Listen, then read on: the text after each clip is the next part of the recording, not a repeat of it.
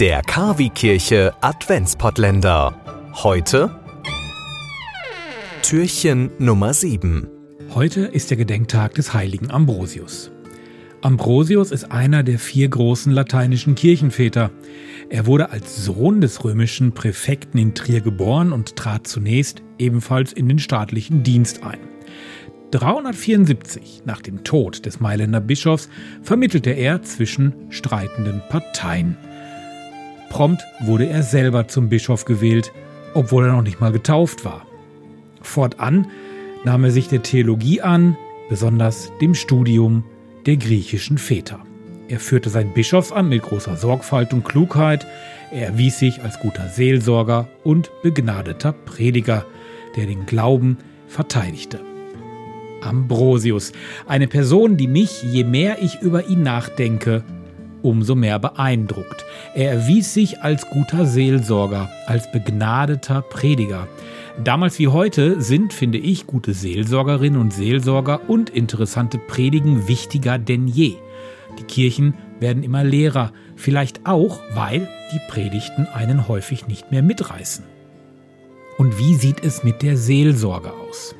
Für die Senioren ist die sicherlich noch da, aber für die Kinder und Jugendlichen, die haben den Bezug zur Kirche verloren, die fehlen in den Gottesdiensten, immer weniger Kinder nehmen am Religionsunterricht teil.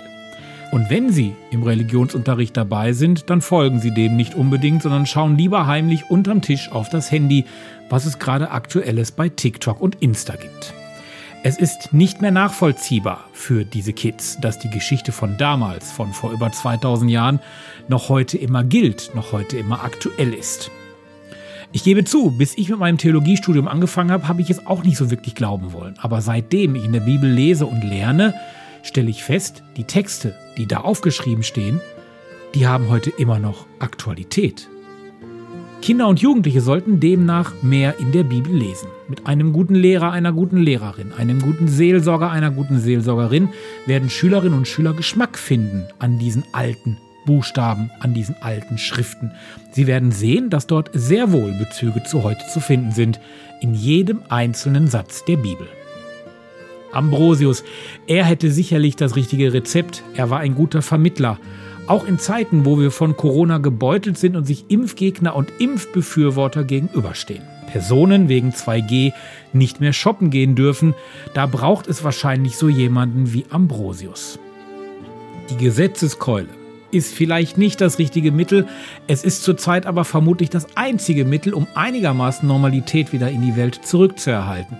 Vielleicht würde es aber mit einem guten Vermittler, wie Ambrosius einer war, auch heute noch leichter sein, Menschen davon zu überzeugen, sich vielleicht doch die Spritze setzen zu lassen.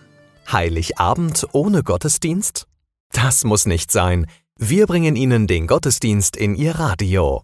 Am 24. Dezember sendet KW Kirche vom Bürgerfunk Recklinghausen e.V. in Kooperation mit Radio Fest einen besonderen Radiogottesdienst.